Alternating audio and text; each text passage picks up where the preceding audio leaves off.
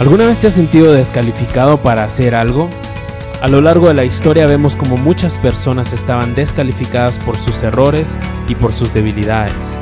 El pastor Esteban Marroquín nos enseña a ver cómo nuestras imperfecciones nos califican delante de Dios. Disfruta del mensaje.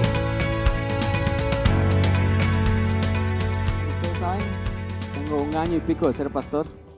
Y algo que me dijeron cuando yo empecé a ser pastor, me dijeron, tomate los lunes libre, como un día libre, porque el domingo es un día donde vas a, a tener que trabajar. Y así que el lunes puedes descansar. Y yo decidí tomar ese consejo y desde hace varios, ya un año, un poco más, yo me tomo los días lunes para descansar. Ustedes saben que yo tengo otro trabajo, pero el lunes es el día en el que yo no voy a ninguno de los dos trabajos. Yo me quedo solo en la casa todo el día.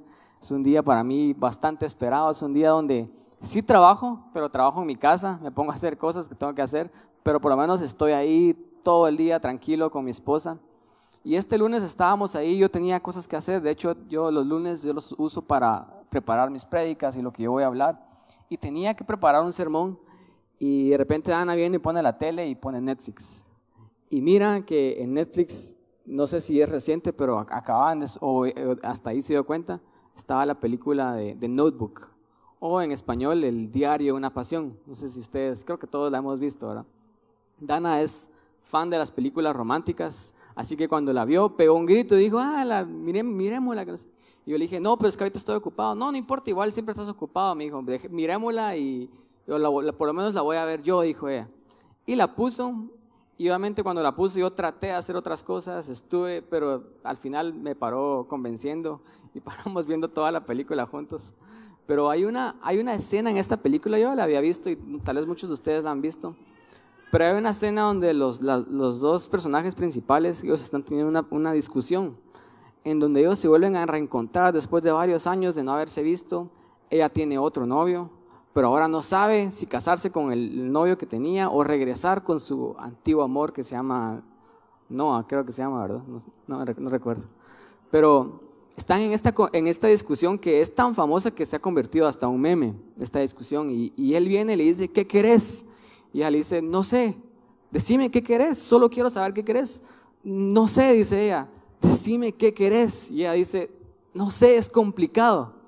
Y, y, han hecho de esta conversación hasta un meme cuando dicen, cuando salís con tu esposa o con tu novia y le preguntas qué quiere comer y no sabe ni siquiera qué comer. Y dígame, ¿no? Si eso es lo que nos pasa a la mayoría el domingo en la tarde, salimos de la iglesia y decimos, le digo a Ana, ¿qué quieres comer? No sé, mira tú. Y yo le digo, yo quiero comer esto. Ay, no, eso no. Entonces decime qué quieres comer. Es que no sé qué quiero comer. Y, y, es algo tan simple que a veces no sabemos qué queremos, pero este ejemplo nos hace ver que las mujeres son complicadas. ¿O no? ¿Qué dicen ustedes los hombres? ¿Son complicadas las mujeres?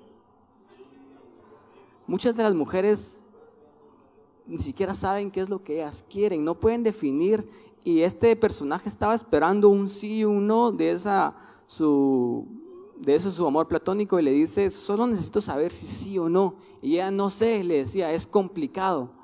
Y él le decía, no, es, no es complicado, solamente sí, no, dame una respuesta ya.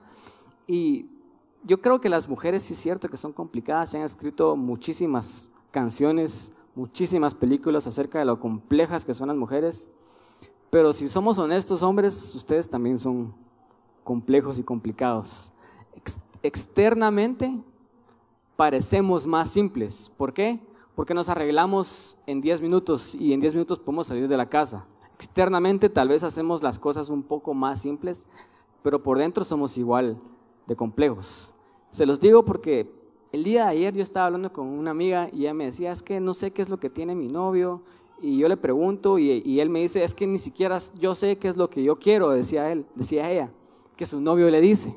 Imagínense, a veces nosotros decimos eso a las mujeres en el que ellas no saben ni siquiera qué es lo que quieren, pero muchas veces nosotros como hombres somos iguales. No sabemos qué es lo que queremos, ¿o sí? Somos seres complejos y yo creo que no se trata acerca de solamente un género, no solamente las mujeres las que son complejas, yo creo que los hombres también son complejos, pero que también creo yo que esta complejidad que tenemos como seres humanos es innata de quienes somos. Yo creo en sí que el ser humano es complejo. ¿Las mujeres son complejas? Sí. A veces parecen ser más complejas que el hombre, pero el hombre es igual de complejo. Porque como seres humanos somos complejos. Esta semana yo estaba aprendiendo un poco acerca del cerebro humano. Yo estaba viendo que por mucho tiempo los científicos pensaron que nosotros nos dominaba un lado, un hemisferio de nuestro cerebro. Algunas personas dicen los domina el lado derecho, a otras personas los domina el lado izquierdo y unos tienden a ser, dependiendo de qué lado de tu cerebro te domine, dice, decían los científicos antes, que tendías a ser o más artístico y más libre y más creativo o tendías a ser como alguien con más uso de razón, alguien más cuadrado, más centrado, que le gustan los protocolos y las normas. Y por mucho tiempo los científicos pensaban de que nosotros operábamos en diferentes partes de nuestro hemisferio en el cerebro. Pero ahora se están dando cuenta los científicos de que todos usamos las dos partes del cerebro por igual y están conectadas una de otra y que realmente no podemos ser creativos sin usar el área de la razón.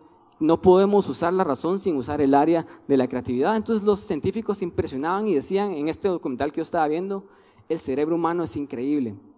Yo estaba escuchando a un científico que estudia el cerebro humano y él no es cristiano, pero él decía esto y pongan atención. Él decía, cuando yo me siento mal y yo empiezo a despreciarme a mí mismo, yo empiezo a sentir de que yo no valgo mucho, o yo empiezo a sentir de que yo no he alcanzado muchas cosas, él decía, yo simple y sencillamente comienzo a estudiar el cerebro humano. Porque cuando ustedes estudian el cerebro humano se dan cuenta de la complejidad de su cerebro, decía él, y cuando yo miro la forma en la que yo soy, yo puedo ver de que yo realmente valgo bastante, decía él. Siendo esta persona no, no, creyente y no cristiana, él decía, si querés, en pocas palabras decía, si querés afirmar tu identidad, solo mira la forma en la que fuiste creado, porque somos seres complejos. Eso es lo que él decía. Y yo quiero hablar acerca de esa complejidad el día de hoy y lo complejos que somos como seres humanos. Yo creo que todos acá somos difíciles, de entender. Un día nos levantamos y estamos contentos. Ese mismo día, en la tarde, estamos que queremos matar a todos. Después, en la noche, estamos tristes y nos preguntan, ¿qué tenés? Y nosotros decimos, no sé qué tengo. Simple y sencillamente no estoy de humor. No sé si les ha pasado a ustedes. Si no les ha pasado, ustedes son robots. Pero nos pasa a todos. Y muchas veces pasamos por un montón de emociones en nuestro ser y ni siquiera sabemos qué es lo que está pasando dentro de nosotros. ¿Por qué? Porque somos seres complejos, somos seres realmente complicados y no somos productos terminados tampoco. Yo creo que si no sabemos realmente quiénes somos, si no nos podemos entender a totalidad, está bien, porque de hecho somos tan complejos que yo no creo que lo podamos llegar a hacer en un año o en pocos meses. Yo creo que nos va a llevar un gran transcurso del año. Y David hablaba un poco acerca de esto. Yo quiero basarme hoy básicamente en el Salmo 39 que fue escrito por David.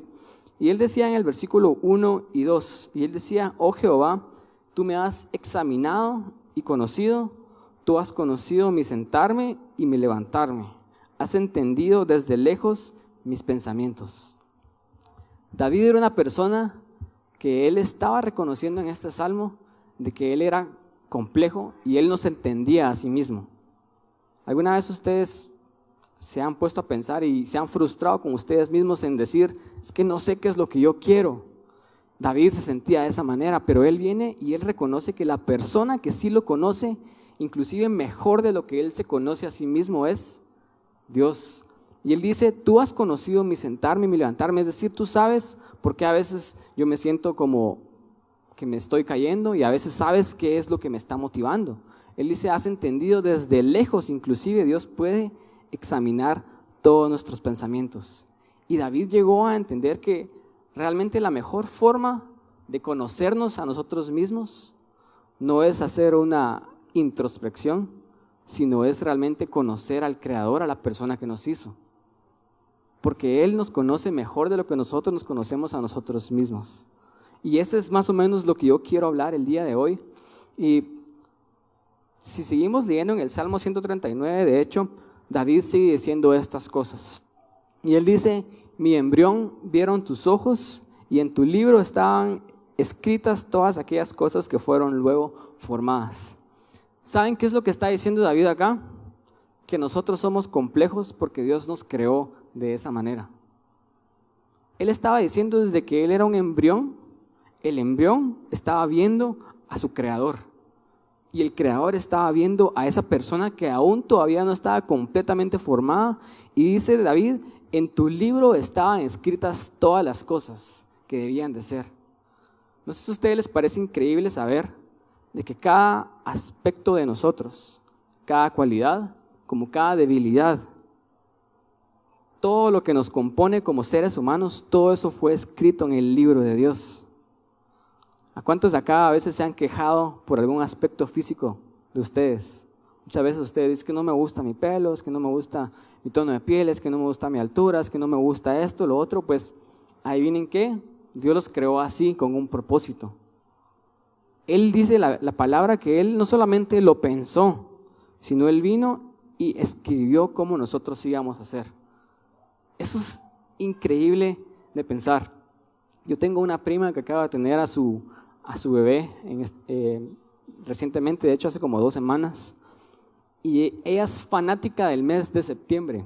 Es fanática del mes de septiembre. yo nunca había conocido a alguien que se emocionara por celebrar la independencia de Guatemala como ella.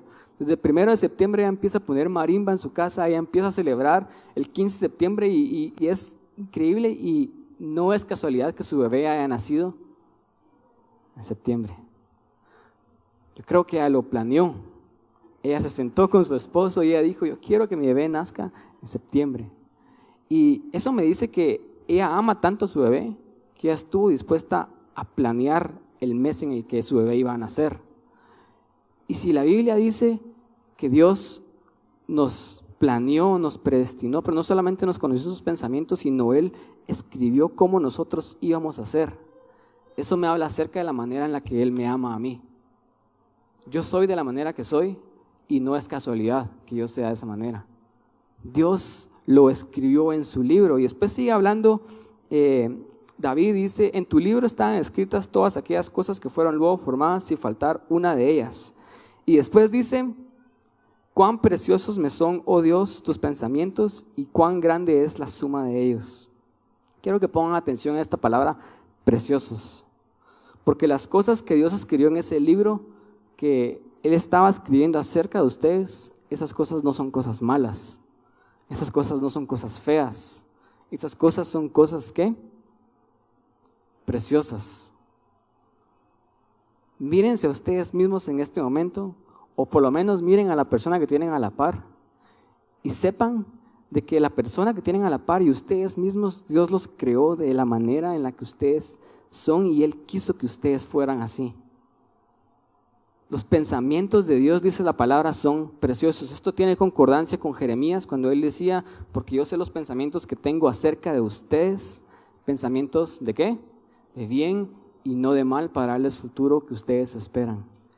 Cuando Dios piensa acerca de nosotros, Él está pensando solo cosas buenas. Muchos de nosotros tal vez hemos crecido en un entorno religioso en donde lo que nosotros pensamos que Dios está pensando acerca de nosotros es que Él está pensando lo malo que somos y lo pecadores que somos y lo negligentes y etcétera. Ustedes pueden seguir poniendo un montón de palabras y pensamos que Dios es ese anciano que se sienta en un trono que solo está juzgando a las personas. Pero Dios no es esa persona, Dios es un Padre que sí está sentado en su trono, pero Él está diciendo cuán hermosos somos. Porque esa es la manera en la que Él nos formó y nos predestinó y Él quiso que nosotros fuéramos. David entendía esto y él decía, yo a veces pienso en mí mismo que yo soy feo, pero me alegra saber, Dios, que tus pensamientos acerca de mí son preciosos. Y después sigue diciendo, David dice, cuán grande es la suma de ellos si los enumero, se multiplican más que la arena, despierto y aún estoy contigo. David está diciendo, no solamente Dios tiene pensamientos buenos acerca de nosotros. Cuando Él nos ve a nosotros, Él piensa solo cosas buenas, sino Él está diciendo que sus pensamientos son tan numerosos como la arena. ¿Alguien aquí alguna vez se ha puesto a contar la arena que hay en el mar?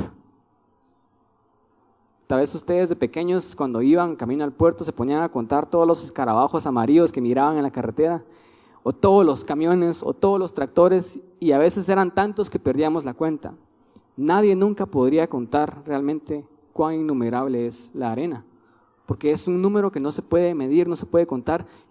Y David está diciendo que Dios tiene pensamientos innumerables de nosotros.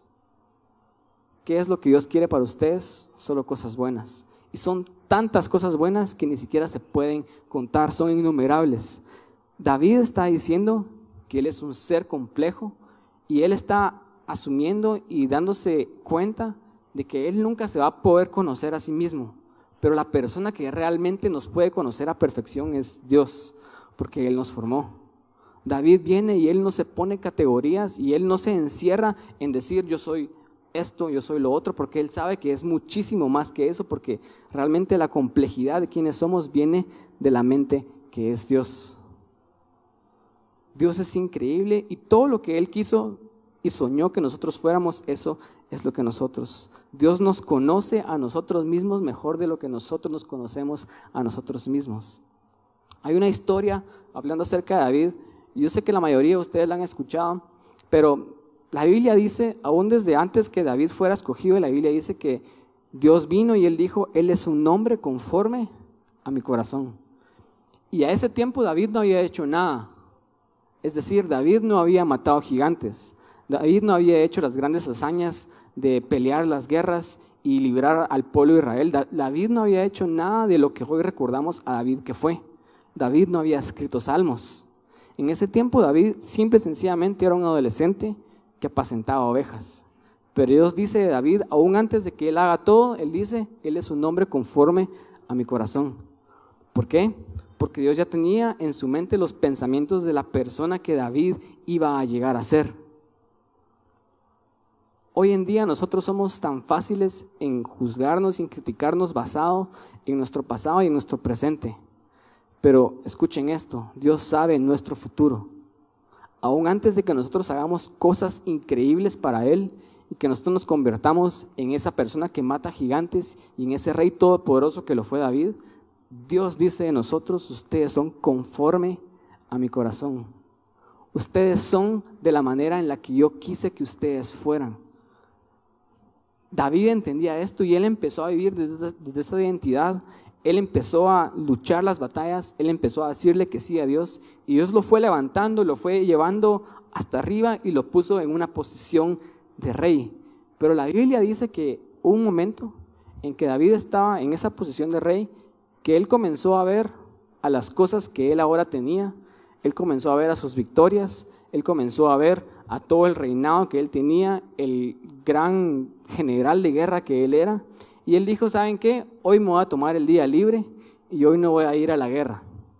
Si nosotros podemos pensar algo acerca de David y decir, ¿cuál es la característica más grande de David? Todos aquí diríamos, David era un guerrero.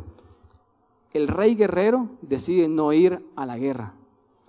Y todos hemos escuchado esa historia, mientras él decidió no ser la persona que Dios quiso que él fuera, y él se quedó ahí sin ser la persona que Dios quiso que él fuera, él fue tentado y él vio a una mujer que se estaba bañando y él la llamó y la tomó como esposa, cometió adulterio. Después se enteró que esta mujer había resultó embarazada y quiso encubrir ese embarazo y, y conspiró para matar al esposo de esta mujer porque esta, esta mujer era casada y de hecho lo mató. Y David comete una serie de pecados que realmente él no había hecho hasta este punto. Pero yo creo que una de las razones por las cuales David llegó a este punto es porque él comenzó a dejar de ser la persona que Dios quiso que él fuera.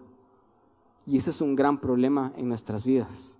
Yo creo que nosotros nos comenzamos a apartar de la voluntad de Dios y comenzamos realmente a experimentar un montón de problemas en las vidas y comenzamos a irnos tras el pecado.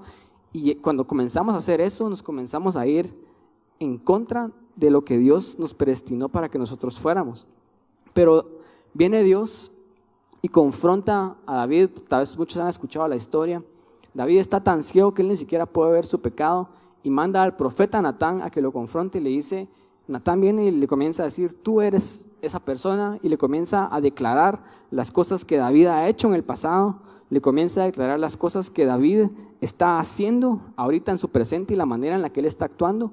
Y Natán inclusive le comienza a hablar acerca de su futuro. Le comienza a decir, de aquí en adelante tu hijo, este hijo que tuviste con Betsabé, no va a sobrevivir. Y de hecho en tu familia vas a tener muchos problemas y Natán comienza a declararle a David su futuro también. Quiero que ustedes pongan atención a la confrontación de Natán. Natán lo confrontó en los pecados que él había hecho, pasado. Natán lo confrontó en la manera que él estaba viviendo ahorita, presente. Y Natán le declaró las cosas que iban a pasar, futuro.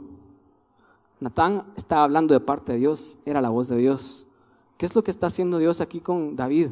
Él está diciendo, yo sé tu pasado, yo sé tu presente y yo sé tu futuro. Y todo lo que estás viviendo ahorita no me asusta.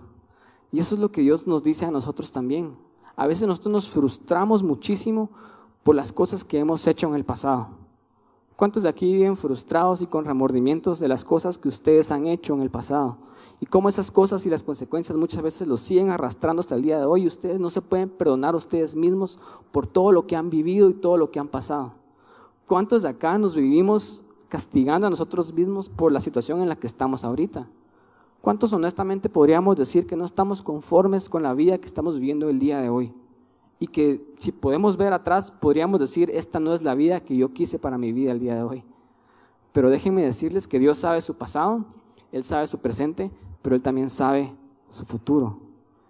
Y Dios confrontó a David porque Él no quería que se quedara en la condición en la que Él estaba. Dios nos confronta a nosotros porque Él sabe que los pensamientos que Él tiene para nosotros son pensamientos de bien, él nos confronta muchas veces porque Él sabe que y Él quiere que nosotros regresemos a ser las personas conforme al corazón de Dios. Natán comienza también a revelarle los más íntimos secretos de David. Porque ¿quién más sabía las cosas que David había hecho? Sino solamente David y el general al que, a quien él mandó para hacer esta orden de matar a Urias. Pero David, Natán viene y confronta a David con las cosas más íntimas que David estaba pasando en ese momento con sus más íntimos secretos. ¿Qué dice eso acerca de Dios? Dios sabe lo que nosotros estamos escondiendo. Dios sabe las cosas con las cuales nosotros estamos lidiando en nuestra vida personal. Pero Él no tiene miedo de eso. Natán viene también y saca todo lo malo de la vida de David. Pero quiero que pongan atención, después de que Natán confronta a David, en 2 Samuel 12, 13 viene Dios y le dice lo siguiente. Natán confrontó a David y David en ese momento dice, he pecado contra el Señor. Y él reconoce su error. Y él dice, reconoció David ante Natán. Y Natán le dice, el Señor ha perdonado ya tu pecado y no morirás. Este es un momento donde todos nosotros hubiéramos esperado que Dios viene y comienza a castigar y destituye a David del reinado y le comienza a decir, vas a morir, vas a, hacer, vas a pasar esto, lo otro, porque hiciste tales pecados. Natán confronta a David acerca de su pasado, su presente y su futuro. Natán revela los más íntimos secretos de David, saca todo lo malo a luz, pero en el momento en el que David se arrepiente, Dios le dice, el Señor ya ha perdonado tu pecado. ¿Qué dices acerca de nosotros? Nosotros nos juzgamos y somos tan duros con nosotros mismos en no soltar nuestro, nuestro pasado y las cosas que nosotros hemos hecho antes. Somos tan duros en juzgarnos y en castigarnos por la condición en la que estamos viviendo ahorita. Pero Dios viene y Él nos confronta y dice, hey, tu pecado ya fue perdonado. Tú sos libre de ir y empezar de nuevo. Dios viene y le dice a David, tu pecado ya ha sido perdonado. Pero es que la Biblia dice que Dios es fiel y justo para perdonarnos y limpiarnos de toda maldad. ¿Por qué? Porque Jesús ya murió por nuestros pecados. No solamente los pasados, los presentes, sino también los futuros. Porque ese es el Dios bueno el cual nosotros tenemos. Entonces, si Dios no es tan, tan duro en encasillar a David en una palabra y decirle tú sos un pecador. Dios viene y Él no es tan duro para resumir quiénes somos y quién es David en solo una frase. Entonces, ¿por qué nosotros sí hacemos eso con nosotros mismos? David, Él viene y Él reconoce que es complejo. Y es cierto, Él pecó y lo podríamos tildar de adúltero, lo podríamos tildar de asesino, pero David sabe que Él es muchísimo más que eso. Porque Él sabe que los pensamientos de Dios acerca de David son innumerables. Pero nosotros, el momento en el que cometemos un error, decimos, soy un fracaso. El momento en el que cometemos una mala decisión, decimos, soy un tonto. En una palabra, nos encasillamos completamente. En el momento en el que cometemos un pecado, decimos, soy un pecador, no tengo remedio, no puedo cambiar. Somos tan fáciles en encasillarnos en solamente una frase, pero ni siquiera Dios nos encasilla en una sola frase y Él no lo hizo con David y estoy seguro que Él no lo va a hacer con nosotros. Nosotros somos exageradamente complejos. Yo estaba viendo también un documental acerca de la complejidad de la creación y en este documental estaba hablando de cómo todo está conectado y decían cosas así como que el desierto, el Sahara, está conectado con el Amazonas. Y nosotros podríamos venir y aprovechar el espacio del Sahara y comenzar a reconstruir un gran bosque y crear otro gran pulmón para la tierra. Pero al quitar el Sahara, estaríamos eliminando el pulmón que ya tenemos, que es el Amazonas. Porque toda la sal y toda la arena del Sahara, el viento se la lleva y eso se convierte en fertilizante y riega todo el Amazonas. Y nos damos cuenta, yo me estaba dando cuenta de lo increíble que es el mundo y cómo un desierto, algo feo, contribuye para crear algo que nos ayuda a toda la humanidad, algo bonito, algo increíble, algo que nos da oxígeno. Porque el mundo es complejo y de la misma manera nosotros somos complejos y nosotros tenemos partes feas, sí o sí. Pero lo que no entendemos muchas veces es que esas partes feas contribuyen a las partes increíbles que Dios puso en nosotros. Muchas veces nuestro pasado feo contribuye al futuro increíble que Dios quiere acerca de nosotros. Personas que tal vez fueron drogadictas y tienen un pasado bastante oscuro, Dios las redime, Dios las transforma y ellos ahora, gracias a su pasado, ellos pueden venir y hablarle a una generación acerca de cómo salir de la adicción. Personas que fueron maltratadas y que tuvieron una infancia dura, ellos pueden venir ahora y convertirse en increíbles padres, porque ellos no quieren replicar lo feo que ellos experimentaron en su vida. Quiero que entendamos de que todo en nuestras identidades está conectado. Así como en este mundo el Sahara está conectado con el Amazonas, en nuestras vidas también, nuestro pasado, nuestro presente está conectado con nuestro futuro. No seamos tan fáciles en juzgarnos, en criticarnos y en encasillarnos en solamente una palabra, porque somos más complejos que solamente una frase y una palabra, porque esa es la manera en la que Dios nos creó. Cuando David estaba en esta situación en la que él estaba lamentando su pecado, él estaba llorando por las cosas que él había hecho y él estaba pidiéndole a Dios que por favor sanara a su hijo que había nacido eh, con Betsabé él escribió dos salmos. Él escribió el Salmo 22 y él escribió el Salmo 51. Y en el Salmo 22 él dice lo siguiente. Dice, en ti confiaron nuestros padres, Salmo 22, versículo 4 y versículo 6. En ti confiaron nuestros padres, confiaron y tú los libraste. A ti clamaron y tú los salvaste y se apoyaron en ti y no los defraudaste. Escuchen el versículo 6 y esta es la manera en la que David estaba sintiendo. dice, pero yo, gusano soy y no hombre la gente se burla de mí y el pueblo me desprecia. David estaba en un momento bajo de su vida y lo primero que él empieza a hacer es que él se empieza a juzgar y a criticar a sí mismo. Y él dice, yo soy solamente como un gusano. Ni siquiera soy digno de llamarme hombre. ¿Cuántos de acá alguna vez se han dicho ustedes mismos, soy un gusano? Yo sé que tal vez no esa palabra, pero decimos muchas otras palabras acerca de quién nosotros creemos que somos. Y decimos, soy esto, soy lo otro, no tengo remedio, no tengo solución. David estaba diciendo eso, yo realmente no soy digno de ser llamado un hombre, no tengo ni siquiera ese valor. David estaba muy bajo, pero en el mismo salmo, si seguimos leyendo y avanzamos al versículo 9, David dice lo siguiente, pero tú me sacaste del vientre materno, me hiciste reposar confiado en el regazo de mi madre. Fui puesto a tu cuidado desde antes de nacer. Desde el vientre de mi madre, mi Dios, eres tú. No te alejes de mí porque la angustia está cerca y no hay quien me ayude. Cuando David se sentía mal y él sentía que no valía nada, lo que él hacía intencionalmente es que él recordaba de que Dios lo había predestinado desde que él estaba en el vientre de su madre. ¿Qué hacemos nosotros cuando sentimos que no valemos? ¿Qué hacemos nosotros cuando estamos pasando situaciones difíciles y no sabemos qué hacer? Nos empezamos a castigar a nosotros mismos, nos empezamos a juzgar, nos empezamos a tildar y decir de que estamos pasando lo que estamos pasando porque somos pecadores, porque somos malos, porque somos esto, porque somos lo otro. Comenzamos a decir lo que David estaba diciendo, pero soy un gusano. Pero David, cuando él se siente así, él después recuerda que Dios lo creó y que tal vez él no tiene una solución para su vida, pero Dios sí tiene una solución porque Dios es su creador.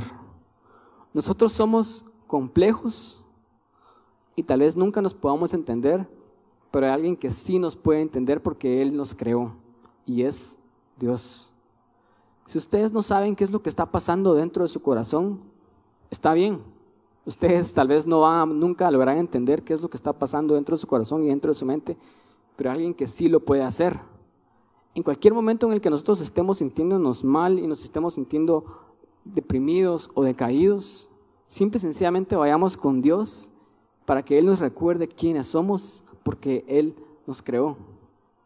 Hay una pintura muy famosa que se trató de restaurar hace muchísimo, eh, eh, no hace muchísimo tiempo, como hace como unos 10 años tal vez, en España, que se llama Ese Homo.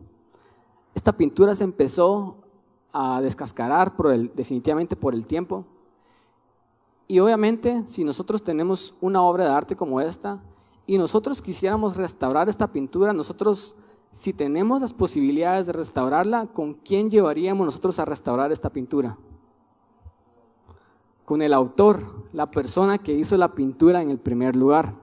En este caso ellos no podían hacer esto porque el autor ya había muerto muchísimo tiempo antes, así que comenzaron a decir, era una esta pintura estaba exhibida en una iglesia católica en España y comenzaron a decir, ¿quién nos puede ayudar?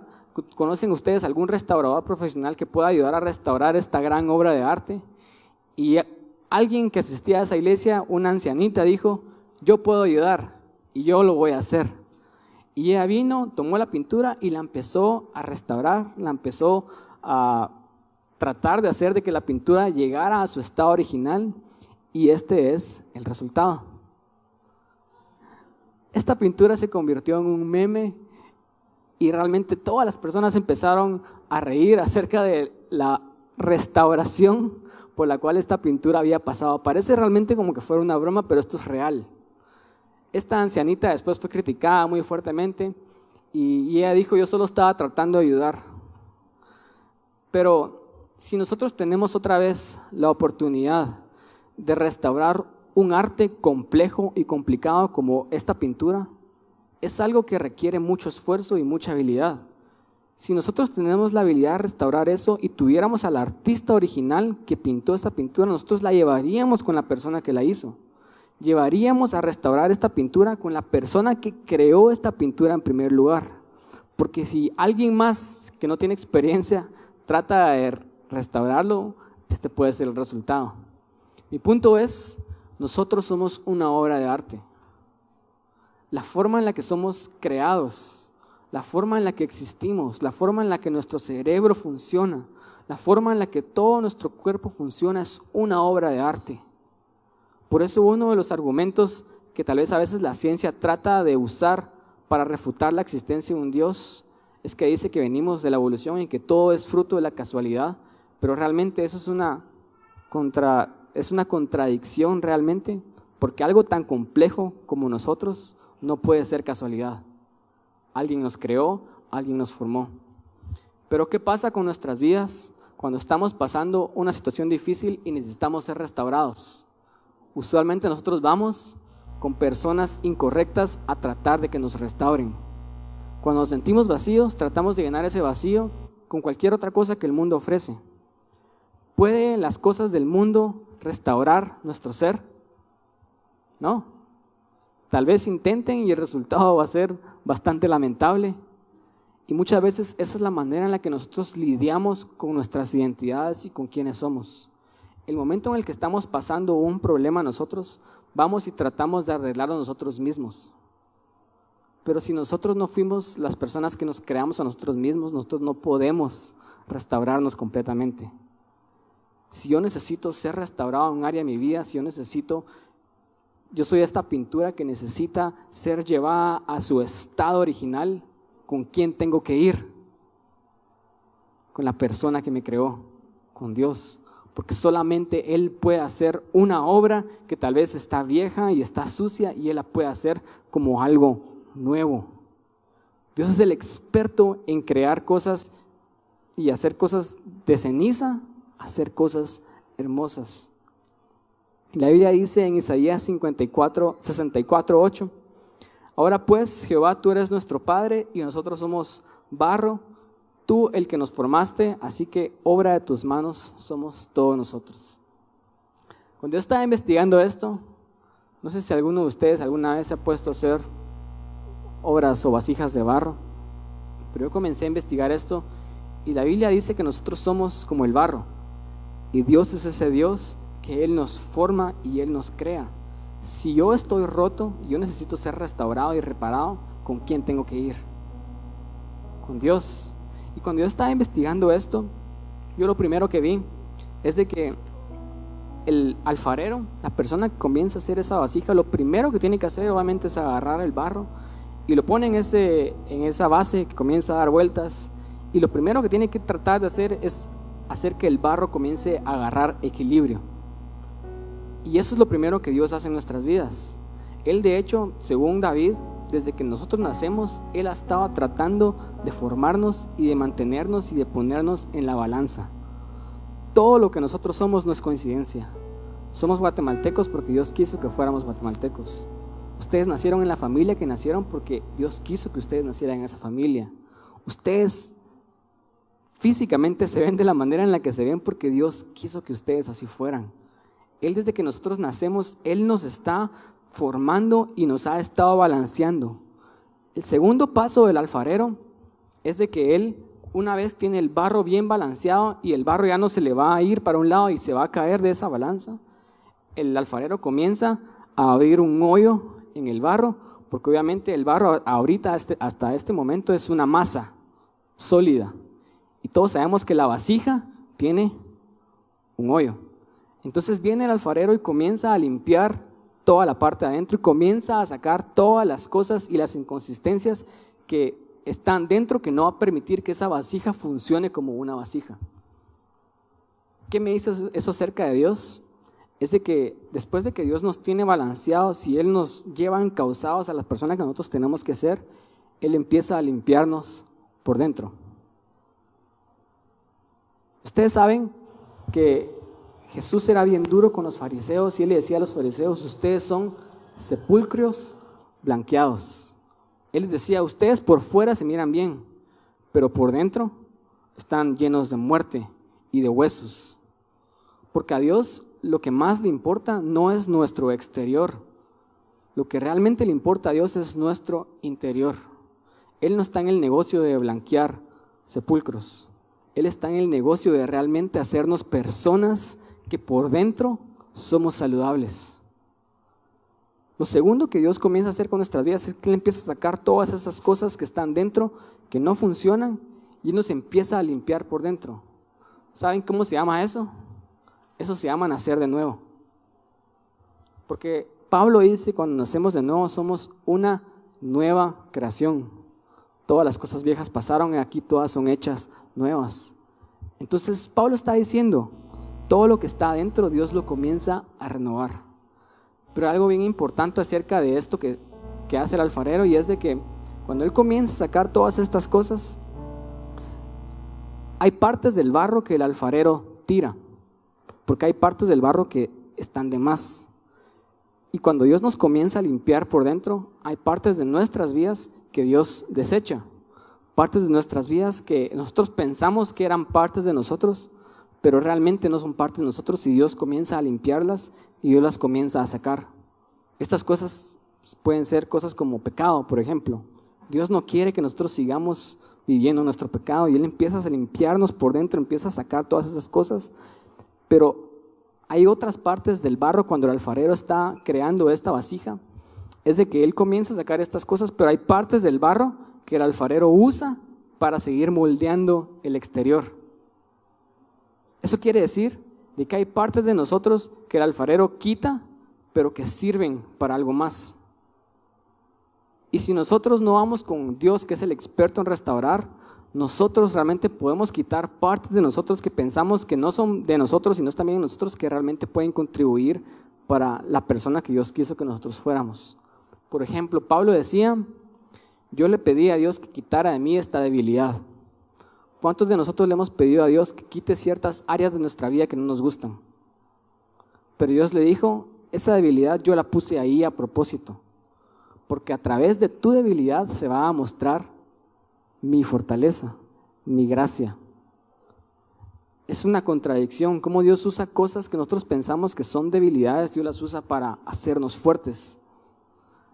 Lo que Dios estaba diciéndole a Pablo es, no seas tan rápido en quitar esas cosas que vos llamás debilidad, porque lo que para ti es debilidad, yo lo voy a usar como una fortaleza. Así como el alfarero comienza a sacar esas cosas del barro, pero ese mismo barro comienza a servir para formar el exterior, eso es lo que Pablo está, eso es lo que esta analogía nos está diciendo, lo que Pablo trataba de decir. Cuando Dios le decía, mi fortaleza, mi gracia se va a perfeccionar en tu debilidad.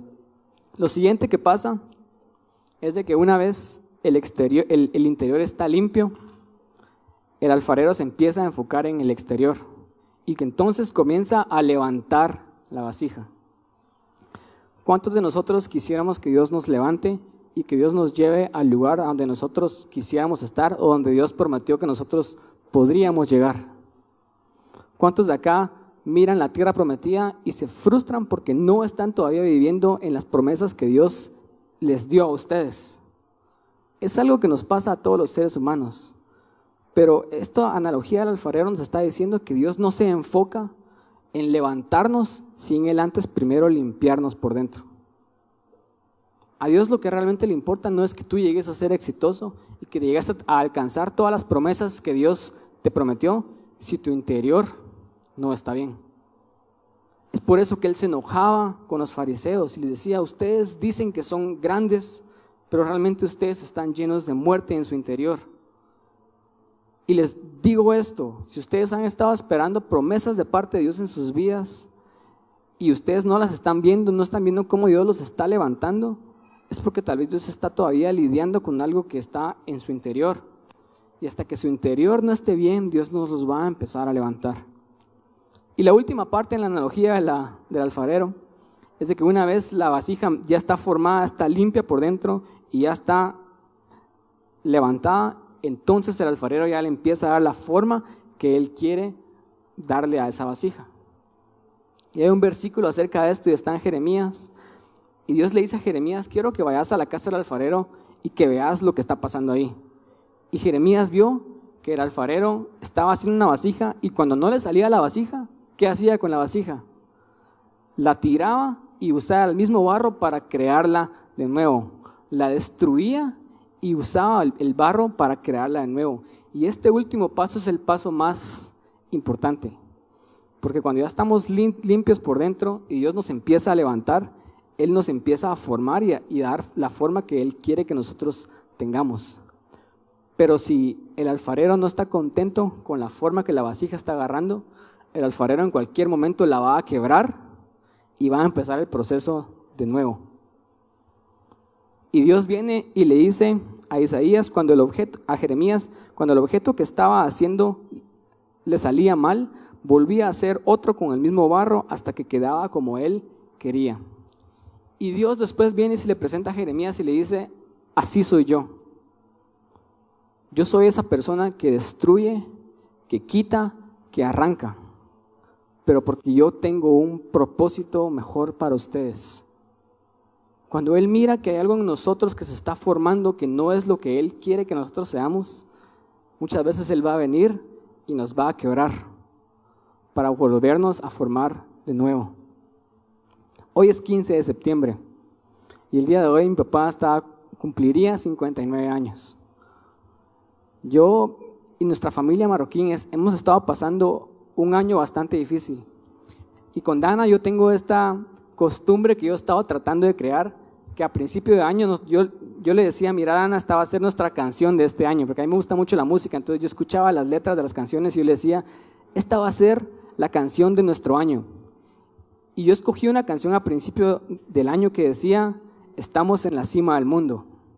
Esta es nuestra oportunidad de tomar el mundo, de cumplir nuestros sueños. Algo así hablaba la canción y la canción decía cosas como tenemos un ticket, que ese ticket simboliza que podemos ir por todo el mundo y ser las personas que nosotros queremos ser. Y yo le dije a Ana, esta va a ser nuestra canción. Y este año vamos a cantar de que estamos en la cima del mundo. Pero ese año no ha sido para nada, para mí, como que yo estoy en la cima del mundo. Y yo he sentido como Dios este año, Él ha quebrado muchísimas cosas dentro de mí. Él me ha estado formando por toda mi vida. Él ha estado quitando cosas dentro de mi ser. Él ha limpiado mi ser. Él me ha elevado a ciertos lugares. Él me está dando forma.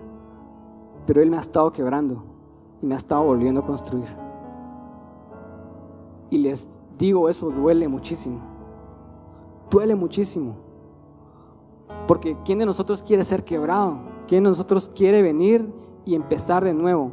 Y que cosas tan duras pasen en nuestra vida, pero déjenme decirles que Dios tiene un propósito. Cuando Dios viene y le dice a Jeremías, yo soy el que arranco, yo soy el que derribo, yo soy el que destruyo. Él está diciendo, yo hago esas cosas con un fin. Porque cuando la vasija no está funcionando de la forma en la que yo quise que esa vasija fuera, yo la tengo que destruir pero al final todo va a ser por un buen final, por un buen fin. Porque como David decía, Él tiene pensamientos hermosos acerca de nosotros. Y cuando esos pensamientos no se están cumpliendo, Él va a hacer algo. Pero esto es lo increíble de la analogía del alfarero y el barro. Y yo estoy contento con mi vida, porque tal vez este año ha sido un año en el que Dios me ha quebrado, pero es un año en el que yo sé de que yo estoy en sus manos y yo sigo en sus manos. Yo soy barro y Él me está formando, Él me está creando. Cuando se ponga difícil en nuestras vidas, recuerden, tal vez Dios está haciendo algo en ustedes, pero alégrense de que ustedes siguen en las manos de Dios y Él sigue siendo ese alfarero que Él sabe lo que Él está haciendo con ustedes. Quiero finalizar con esto y hay un propósito por el cual nosotros pasamos este proceso de descubrir quiénes somos. Nosotros pasamos este proceso de ser formados por Dios, de ver que, no que somos complejos y de comenzar a restaurar nuestras identidades, nuestras almas. Y ese proceso se encuentra, yo lo leía esta semana y lo encontraba en 2 Corintios 4, 7. Y Pablo vuelve a hablar acerca de las vasijas y él dice, pero tenemos este tesoro en vasijas de barro, para que se vea tan sublime poder, que tan sublime poder viene de Dios y no de nosotros. ¿Para qué sirven las vasijas? ¿Cuál es el propósito por el cual el alfarero agarra el barro, lo balancea, le quita toda la impureza adentro, lo levanta y le da forma? Y si no, la, la forma no es la que él quiere, lo quiebra y vuelve a empezar. ¿Por qué el alfarero hace eso? Porque las vasijas tienen un fin, son útiles. Nos sirven para transportar agua, nos sirven para transportar aceite. Y Pablo está diciendo que nosotros tenemos un tesoro en vasijas de barro. Es tan increíble saber de que Dios me ha estado quebrando a mí porque Él está poniendo algo dentro de mí que va a ser como un tesoro para el mundo. Ese tesoro es tan sublime, dice Pablo, porque es obvio de que lo importante no es la vasija. Lo importante es lo que la vasija contiene. Pero la vasija es útil para contener ese tesoro. Y en vasijas llenas de barro y llenas de suciedad adentro no se puede guardar un tesoro en vasijas que están quebradas y que no tienen la forma que el alfarero quiere que tengan, no se puede guardar un tesoro. Solo es en las vasijas que han sido y se han dejado formar por él, solo esas vasijas pueden ser las que se contiene ese tesoro. Y las personas miran el tesoro y dicen, wow, qué increíble el tesoro que hay en esa vasija. La vasija no es importante, la vasija no es lo más importante, no es lo principal, es el tesoro que tenemos dentro pero la vasija es útil. Y eso es quien nosotros somos. Dios quiere que descubras quién sos. Dios quiere que no te juzgues y no te resumas, no resumas tu identidad en solamente una palabra y digas soy tonto, soy esto, soy no sé, lo que sea que ustedes se pongan.